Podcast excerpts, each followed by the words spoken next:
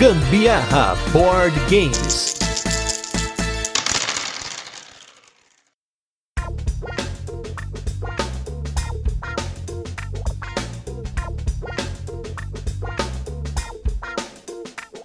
Fala galera, beleza? Aqui é a Carol Guzmão. E aqui é o Gustavo Lopes e esse é mais um episódio do Gambiarra Board Games, o seu podcast sobre jogos de tabuleiro que faz parte da família de podcasts Papo de Louco. E nesse nonagésimo episódio de resenhas e curiosidades, vamos falar de um jogo da escola italiana, um daqueles jogos que usa dados, mas de uma forma inteligente, inclusive um jogo bonito, jogo que esteve aí em promoção, estamos falando aí do Coimbra. No momento da gravação desse cast, ele foi o jogo mais votado por vocês ouvintes que preencheram o formulário que está na descrição aqui do podcast de feedback né, dos ouvintes, com 46,8% das pessoas que preencheram o formulário selecionando Coimbra. Então, bora lá com esse cast. Mas antes, Vamos para os nossos recadinhos e destaques da semana e logo a gente volta com a nossa resenha, onde a gente vai comentar um pouco sobre o jogo, apresentar ele, comentar como funciona e depois passar para as curiosidades, a nossa experiência com ele e a nossa opinião.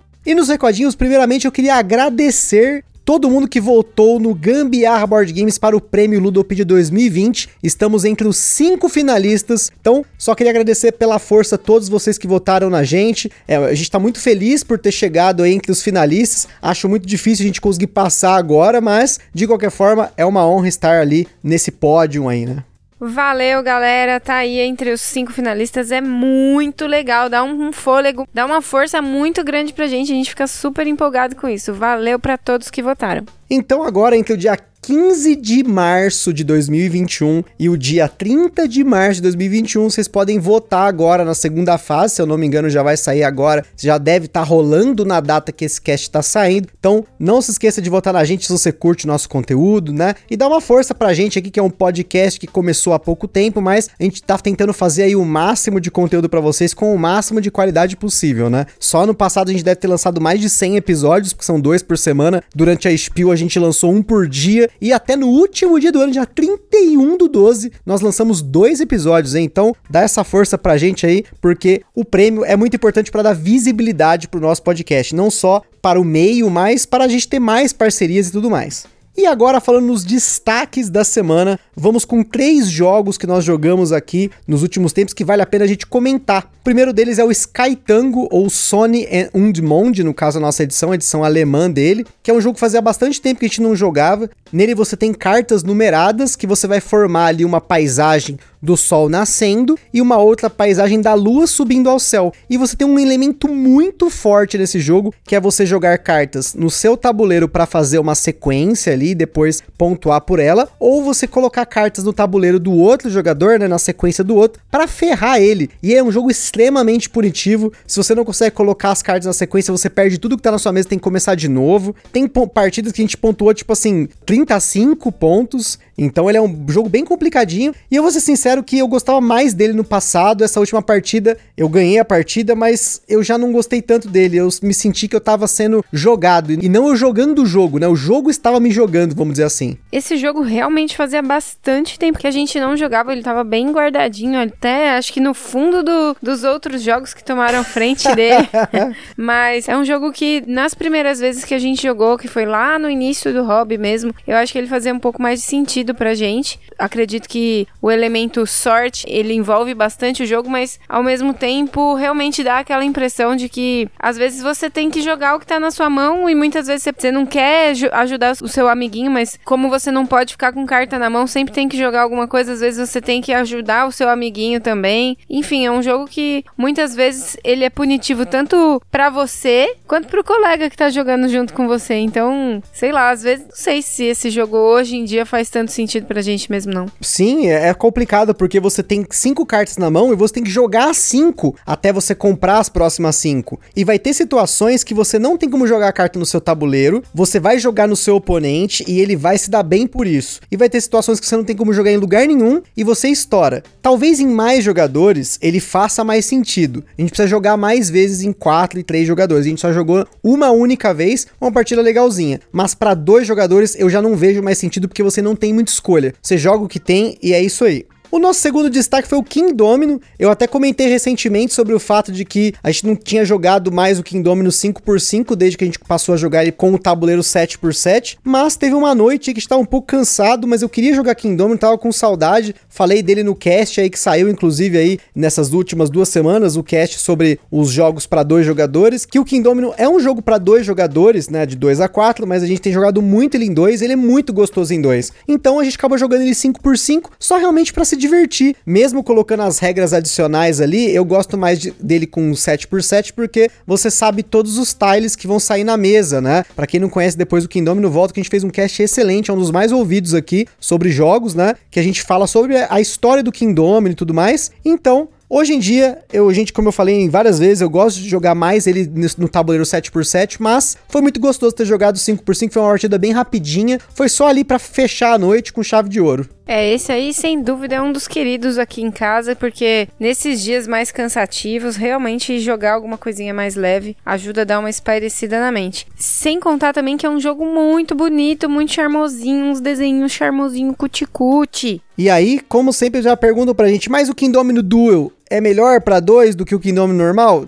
Já para repetir o que a gente já falou algumas vezes, os dois são muito legais, mas eu acho o Kingdom mais interativo no ponto de vista de você ter que fazer ali o esquema das magias, né? Ele é um pouco mais complexo porque a visualização do tabuleiro é um pouco diferente, as peças você que vai escolhendo, né? Então a distribuição é de acordo com o dado, então ele é um pouco mais reativo. Mas a gente já falou de ambos aqui no podcast, se você tá em dúvida em qual escolher, ouça os dois caches e aí chegue à sua própria conclusão. E para finalizar os nossos destaques, nós finalmente jogamos o Fear of Drácula com a nossa família aqui. Novamente jogou a minha sogra, minha cunhada, o namorado dela, inclusive os dois já participaram aqui do podcast, a Gabi e o Gabriel, né, Gabi Biel. Dessa vez quem jogou de Drácula fui eu, porque como eles estavam pegando esse jogo que é um pouco mais complexo para os jogos que eles estão acostumados a jogar, eu acabei absorvendo boa parte, né, porque a regra do Drácula é a mais complexa. E aí foi uma partida muito divertida, eu tentei ser um Drácula bem participante do jogo, não fiquei fugindo. Na primeira parte do jogo eu fui realmente atrás deles, passei por algumas cidades que eu conheço, né, Praga, Munique. Então propositalmente eu fui para essas cidades, a Carol adivinhou que eu ia fazer isso. Então a gente se encontrou logo no começo do jogo e aí eu passei um pouquinho do tempo fugindo, mas sempre perto para matar eles pelo menos uma vez. Eu matei no caso a Mina Harker, que era a Gabi, duas vezes. Fui para cima mesmo, não, né? Fui pra porrada, tentei brigar com o Gabriel. A gente fez várias porradas durante o jogo. E aí eu tinha um objetivo como Drácula, porque eu queria morrer no mar. Tipo, acabar o jogo no mar, não morrer, né? Então, como eu, eu fiz a primeira parte do jogo assim, a segunda parte eu tentei sacanear eles com os poderes. E por fim, eu fui para o mar, lá perto do Castelo Drácula, porque eu queria ver o pôr do sol na água ali. Foi uma partida muito poética, gente. É um jogo super temático, né? E aí a gente põe essa poesia no meio e fica melhor ainda. Esse jogo sempre vale muito a pena, é muito legal. Apesar de bem longo, foi um jogo bem demorado. Ainda ainda assim é sempre muito legal, muito divertido. É, dessa vez a gente cortou meia hora no jogada, né? Porque da primeira vez que a gente jogou a gente levou 3 horas e meia. Dessa vez a gente chegou a 2 horas e 50 e poucos minutos. Então, até que não foi tão longo, mas realmente ele é bem mais longo pros padrões de tempo de jogos que a gente tá acostumado aqui, que é entre uma hora e duas horas, exceto esses jogos pequenos que a gente joga no fim de noite, né?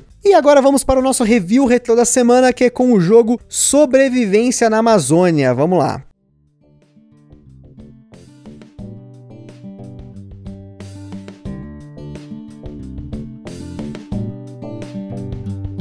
Sobrevivência na Amazônia foi o nosso 33 episódio sobre jogos, né? Os episódios de quinta-feira. Ele é um jogo nacional produzido aqui no Brasil pelo Roberto Tostes, um jogo que tem uma pegada mais educativa, no qual nós somos alguns aventureiros ali que estão na Amazônia tirando fotos e registrando animais em extinção e até perigos para a Amazônia, né? Você tem lá a galera fazendo queimadas, eles estão extraindo madeira de forma ilegal, capturando animais, tem lá o macaquinho na jaulinha ali, tem o peixe que entra no órgão reprodutivo masculino lá, que é aquele peixinho maledeto que entra ali o negócio, que agora esqueci o nome, não sei se a Carol lembra. não lembro não o nome dele. Enfim, esse é um peixe perigoso. Você, homem, tá na Amazônia, tá na água aí, proteja-se, porque esse peixe aí é do mal. Peixe pica-pau. Não, não é isso, não gente. É. Não é isso. Mas se você ouviu o nosso cast, voltou aí no feed depois, você vai ouvir, você vai ouvir exatamente sobre esse conhecimento aí que é muito importante, que faz parte do jogo. E hoje em dia ele é um jogo que eu não tenho tanta vontade de jogar. Foi bem legal as experiências que a gente teve lá, mas como eu comentei no cast, eu acho que ele é um jogo que vale mais a pena jogar com a molecada, um jogo que é bem bacana para você ensinar algumas coisas, ele é um jogo mais educativo. Ele não é um jogo tão gamer, vamos dizer assim, né? Hoje eu, como mais entre aspas board gameiro, jogando uns negócios mais pesados e tal, eu já não vejo tanta graça nele, mas como a Carol gosta, ele tá na coleção ainda. É, realmente, eu acho esse jogo bem legal e ele é um jogo que faz a gente refletir bastante, assim, sabe? Eu acho que a gente, enquanto seres humanos viventes neste planeta, a gente faz muito pouco pelo nosso planeta, gente. Vamos cuidar da nossa terra. Esse jogo faz a gente realmente refletir algumas coisas. A gente vê situações ali que a gente sabe que tá presente no dia a dia, apesar de não ser o nosso dia a dia, a gente não tá vivendo isso regularmente, né? Vendo isso na nossa frente, na nossa cara, mas a gente sabe que essas coisas acontecem, então sei lá, eu acho que é, é um momento também de reflexão e, e ver o que cada um consegue fazer para ajudar na nossa rotina, da nossa forma, da nossa maneira, ajudar o nosso planeta, né? Então, fica aí mais uma vez a gente falando um pouquinho aí do sobrevivência na Amazônia. Então, se você curte um jogo com essa pegada mais educativa, com uma ideia aí mais conscientizadora para molecada ensinar algumas coisas aí no seu ambiente familiar, é um jogo que pode valer a pena. Depois ouça aí o cast também novamente, como eu falei, chegue à sua própria conclusão. E agora, vamos com um jogo cujo tema não tem nada a ver, é só aquele tema que foi colado ali para ter um tema euro padrão clichê, que é o jogo Coimbra.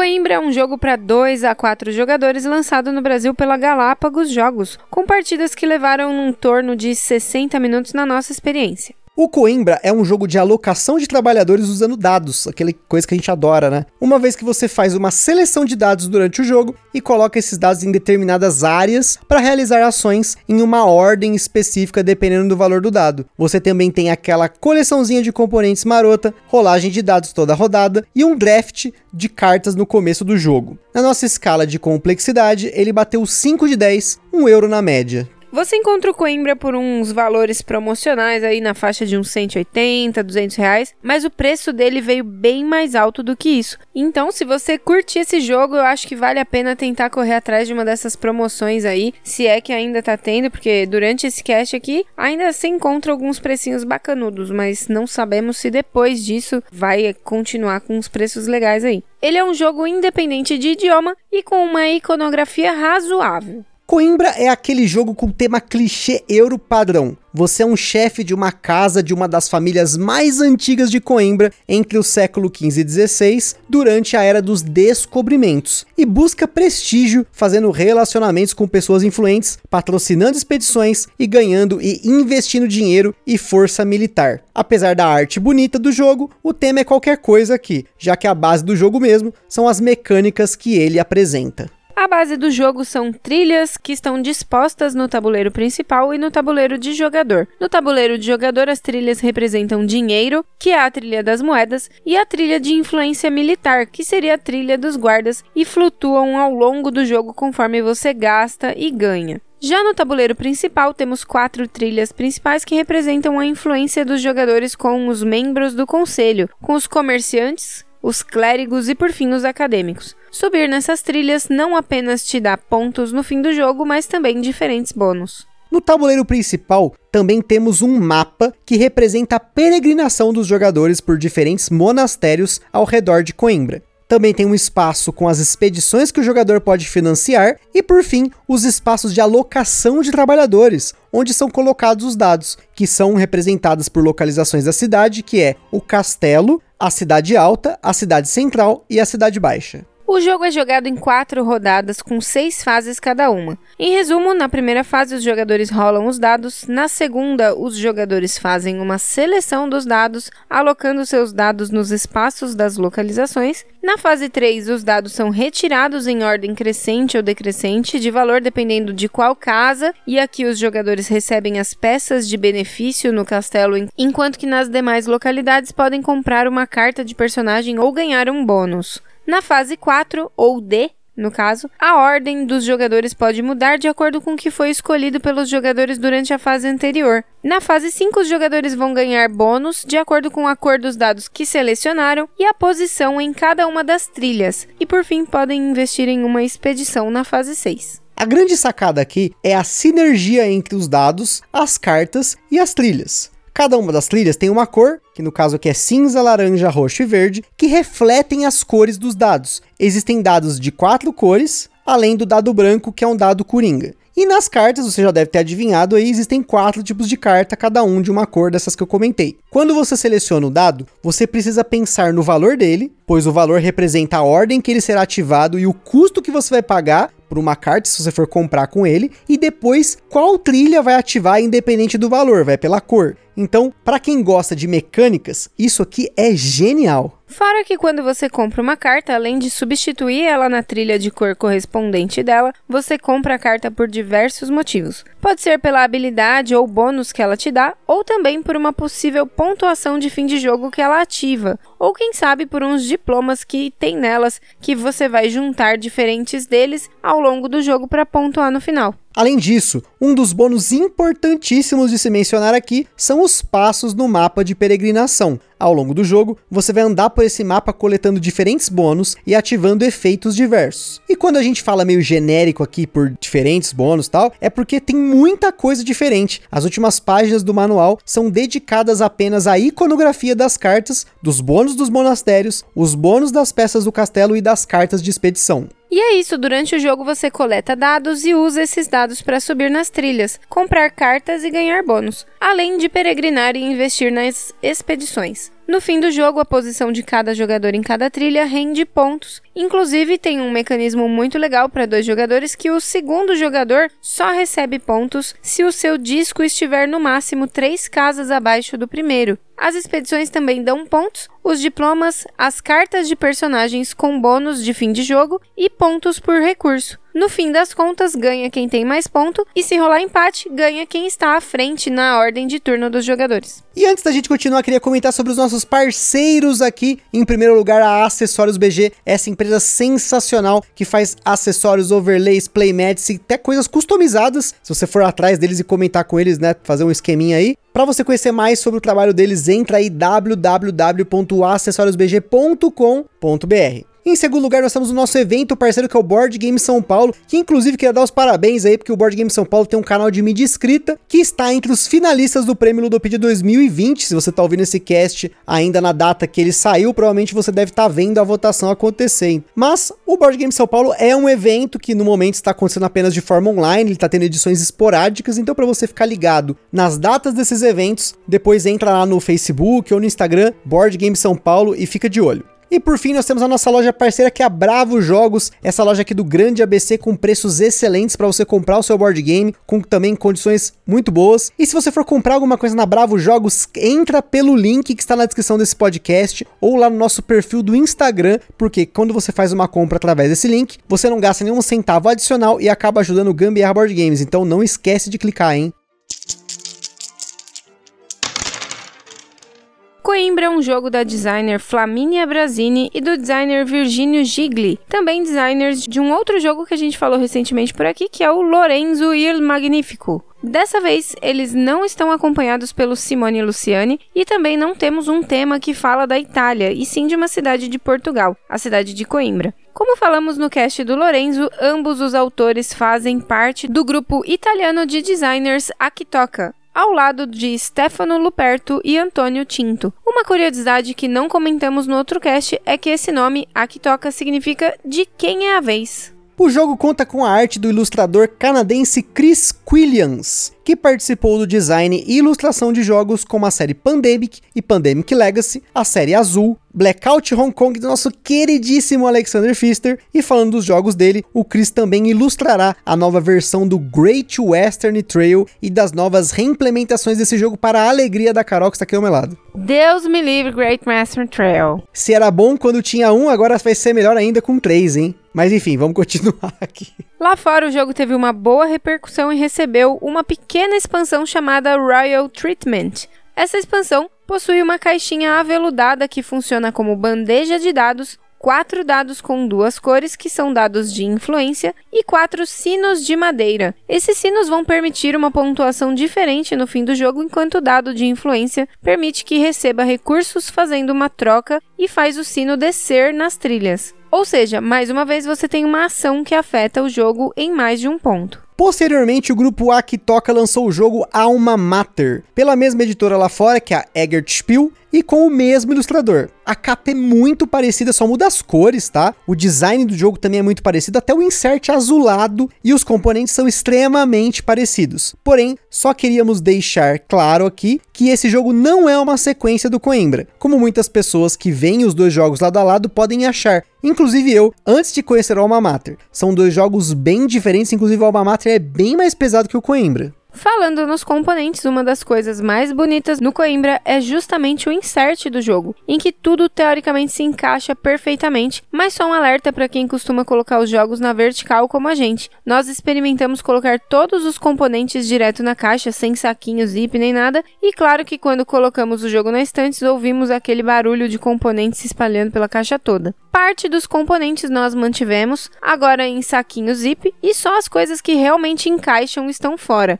Ainda assim, dependendo de como a gente tira o jogo da prateleira, os discos de jogadores ainda podem se espalhar pela caixa, mesmo ficando em trilhas tampadas pelos tabuleiros individuais e pelo tabuleiro do jogo mais o manual. Agora, na horizontal, ele funciona perfeitamente. Se você possui ou comprar a edição nacional lançada pela Galápagos Jogos, é muito importante a gente comentar que há um erro na tradução de duas cartas do jogo, onde um não apareceu onde não devia. Isso acontece no manual, tá? As cartas em si, elas são independentes de idioma, mas a explicação está no manual. Existem duas cartas laranja, uma que te dá quatro moedas e outra que te dá quatro pontos de guarda e que também permitem que você invista em uma expedição imediatamente. Porém, a carta especifica que você deve investir em uma expedição que possua o custo relacionado àquele recurso que você acabou de ganhar. Então, se você ganhou quatro moedas, você tem que gastar essas quatro moedas mais moedas adicionais e uma expedição que seja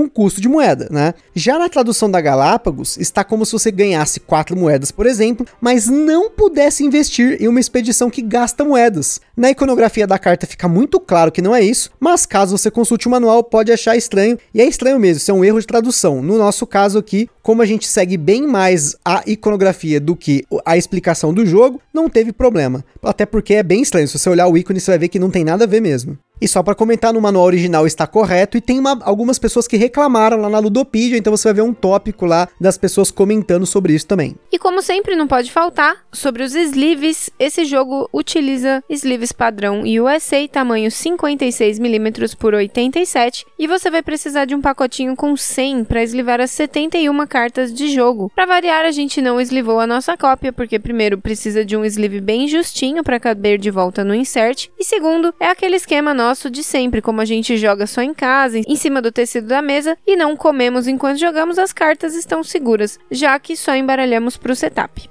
E falando agora das nossas jogatinas com o Coimbra, olha só porque que a gente sempre fala que é importante jogar 4, 5, 10 vezes o jogo antes de fazer uma resenha. Até a última partida do Coimbra eu tinha uma opinião diferente da que eu tenho hoje sobre ele. Isso é muito importante citar porque até tinha discutido há um tempo atrás com o BH, o Brunão, do Área 21BG, né, um blog lá da Ludopedia, ele já participou aqui do cast dos rankings e também aí no último cast sobre o War, a gente fez, ele deu a dica dele. A gente costuma discutir um pouquinho sobre os jogos lá no WhatsApp e aí a gente tava comentando um pouquinho sobre o Coimbra, né? Porque o BH tava comentando que ele não curte muito esses jogos que o deck inteiro de cartas sai durante o jogo. No caso do Coimbra, as únicas cartas que podem não sair são as cartas de, da primeira era, porque, por exemplo, em dois jogadores só saem quatro da, das oito cartas. Porém, as cartas da era 2 e 3, né, que tem o fundo 2 e 3, elas saem todas, a ordem pode mudar, porém todas elas saem durante o jogo. E aí o BH na época falou assim pra mim, ah, eu não curto muito esse tipo de jogo, porque eu acho algumas cartas ficam marcadas. Por que, que esses caras não fizeram, por exemplo, como as cartas de expedição, que tem mais do que seis cartas, que é o que sai durante o jogo. Então, sempre que você joga, essas cartas podem sair em ordens diferentes, e aí elas vão custar moedas ou guardas. Então você tem uma variação muito legal aí. Também tem uma variação muito legal no tabuleiro de peregrinação. Nem todos os tiles são colocados durante o jogo, mas as cartas todas elas saem. E aí ele comentou: tem carta que fica marcada. Você começa a reparar que as pessoas olham ali no setup, ah, eu vou fazer isso, isso, isso, então eu preciso de tal carta, tal carta e tal carta para eu combar e fazer a minha estratégia. E até a nossa última partida, eu não tinha essa opinião, porque isso nunca aconteceu. Só que eu, na última partida, eu percebi que eu fiz isso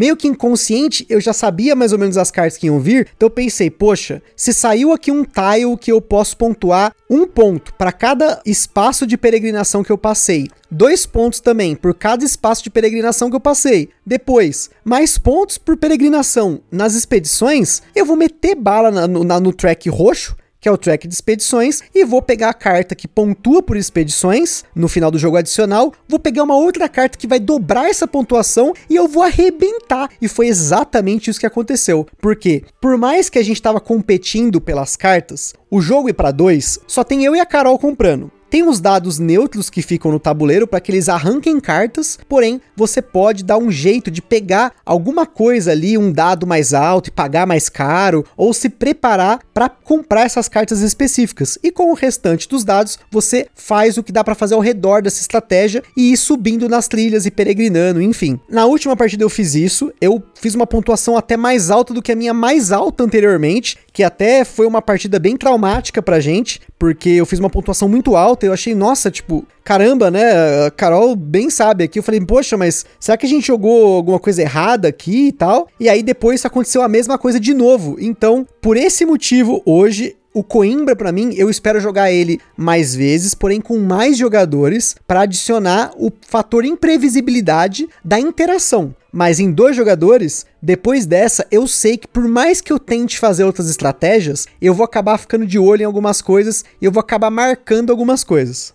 E é importante mencionar que para dois jogadores, esses dados neutros que estão no tabuleiro, você sempre pode usar eles de forma estratégica. Eles tiram um pouco da imprevisibilidade do jogo porque você sabe qual carta vai sair por conta do valor deles. Então, use isso a seu favor. Aproveite que tem assim, porque em mais jogadores não vai ter alguns deles ou em quatro não tem nenhum. Os dados são dos jogadores e a sequência será extremamente importante e extremamente imprevisível. Vai ser reagindo aí ao que os outros jogadores forem colocando em cada uma delas. É, eu ainda não vi a Matrix do jogo, igual ele falou esses dias aqui. Eu não enxerguei essa. Não consegui decorar a carta. De qualquer forma, eu ainda tô catando milho com esse jogo, assim. Eu sei, desenrolo ele bem. Porém, ainda assim, eu acho que é um jogo que você, assim como o Gusta falou, né? Ele teve o feeling aí de pegar alguns tipos de carta, de crescer em determinadas trilhas e tal, porque no final do jogo isso ia combar com alguma das cartas que ele conseguiu comprar mas eu era muito mais reativa, assim, eu, eu tentava de vez em quando, quando eu conseguia, quando tinha recursos, às vezes dava uma bloqueadinha nele, comprando uma carta ou outra. Pegando o dado que eu, ela achava que eu ia pegar, né? É, você vai meio que assim, mas ao mesmo tempo, eu não consegui ainda, tipo, crescer na, na peregrinação e também nas trilhas e ao mesmo tempo pegar a carta. Ainda não, não consegui casar uma ação com a outra.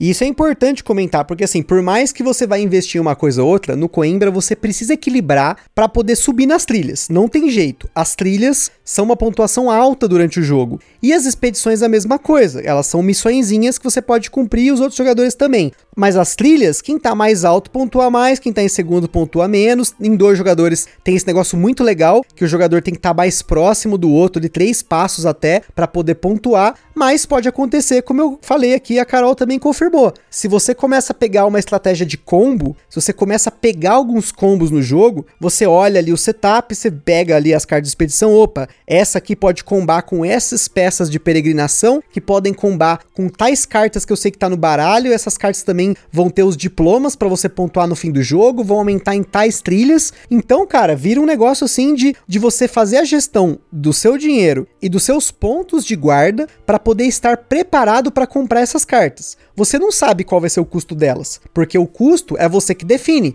O dado que você colocar vai ser o quanto ela vai custar. E como eu comentei, e no jogo para dois jogadores, tem alguns dados neutros que ficam lá e eles influenciam se essa carta vai ser arrancada ou não na ordem. Então você tem que ficar esperto, por exemplo, poxa, saiu a carta que eu queria, ela é uma carta de nível alto, tá na trilha que tem o dado neutro número 5, eu tenho que colocar um dado número 6 ali. Se não tem o dado número 6, mas tem um dado 3, por exemplo, eu já sei que eu tenho que pegar um dado baixo, ir até o castelo, pegar uma peça que aumenta 3 pontinhos né, no dado, e depois pegar aquele dado mais alto, colocar ali, entendeu? Então tem combos para você fazer nesse jogo. Então tem algumas máquinas que você pode fazer. Infelizmente, por conta especialmente da pandemia, nós não tivemos a oportunidade de jogar ele em mais jogadores. Eu quero muito jogar esse jogo em quatro jogadores para ver o quanto vai ser diferente. Eu já conversei com algumas pessoas que me disseram que a melhor configuração desse jogo é mesa cheia, porque aí a disputa pelas trilhas fica muito acirrada, a disputa pelas cartas fica muito imprevisível, porque os dados que são neutros não são de valores fixos, né? Os dados que vão estar em cada trilha são os dados de cada jogador, então a ordem toda hora pode mudar. Então tem esses elementos transformam o jogo, deixa o jogo mais propício a um bloco de outros jogadores, de ter uma variação mais legal, a menos que você jogue o Coimbra esporadicamente, porque aí o que, que vai acontecer? Você não vai ter tanto na sua cabeça essas estratégias, esses combos, essas conexões que você começa a decorar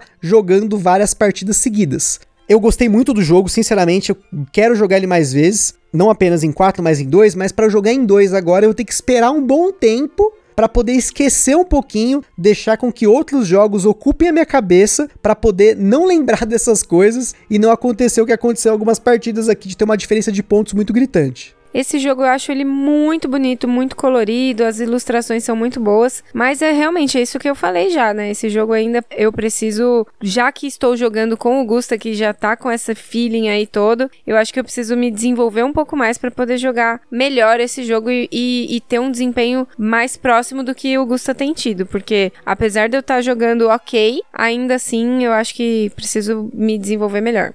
E como a gente citou do Lorenzo, esses dois jogos eles compartilham de um elemento muito importante, que são as cartas que saem ao longo do jogo. Porém, como o Lorenzo, você tem muito mais coisas para se preocupar, produzir, ativar suas cartas, pegar dinheiro, pegar várias coisas diferentes, são muitas casas de alocação. Eu não senti tanto isso de você decorar determinadas cartas e combar elas. Já no Coimbra, como só tem quatro espaços de alocação, que é o castelo e as outras três espaços que você compra a carta, eu ficava bem mais tempo concentrado nas cartas, por isso que eu acabei decorando essas cartas. Porque no caso do Coimbra, tirando as cartas de expedição, não conta aqui, né? E as cartas iniciais, você tem quatro cartas em três fileiras, ou seja, 12 cartas, quatro rodadas, 48 cartas. No caso do Lorenzo, nós temos seis rodadas que saem 16 cartas em cada uma delas. Então é bem mais cartas. Você tem bem mais trilhas ali para poder construir no seu tabuleiro de jogador. Então, assim, só para a título de informação, porque como eu vi também na Ludopedia algumas pessoas comparando os dois jogos por conta desse elemento, e também porque quando eu conversei com o BH, gente estava falando justamente sobre os dois jogos, eu achei importante mencionar que, como o número de cartas é menor no Coimbra, eu decorei mais fácil, mas nada impede de você também ter decorado no Lorenzo e fazer a mesma coisa, né? É só título de informação. Então, só para finalizar a minha conclusão aí, eu achei o Coimbra um ótimo jogo.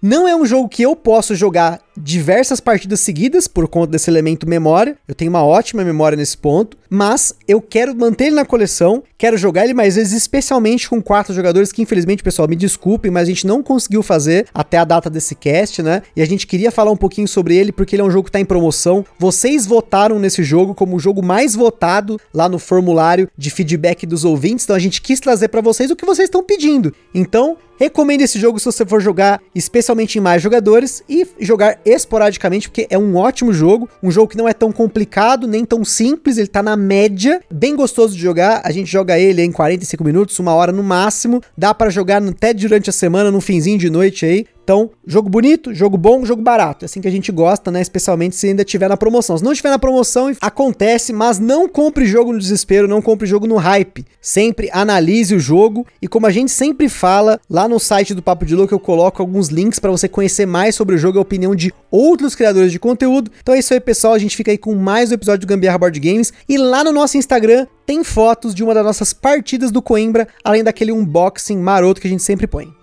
E como sempre, se você jogou ou comprou alguma coisa que a gente tenha dito aqui no podcast, ou quiser conferir, ou quiser sugerir alguma coisa pra gente jogar, manda mensagem pra gente no Instagram ou no e-mail contato E se por acaso você estiver jogando, marca a gente lá no Stories do Instagram, que a gente adora compartilhar as jogatinas de vocês. Se você tem alguma coisa relacionada a jogos de tabuleiro, quer fazer uma parceria, não deixe de mandar uma mensagem pra gente lá no Instagram, no direct. A gente tá sempre de olho lá, apesar das vezes cair lá naquela outra aba que eu sempre esqueço de olhar. E compartilha esse podcast com a galera no Facebook, no WhatsApp, no Telegram. Vota na gente no Prêmio Ludopedia se ainda tiver em tempo. Espero que vocês tenham curtido. Aquele forte abraço e hasta la vista. Falou, minha gente. Beijo, tchau. Queria ter falado para você como é até mais em italiano, mas como eu não sei, fui em espanhol, que é outro idioma. Mas é português, besta. Ah, é português, então pode ser até a próxima. Coimbra.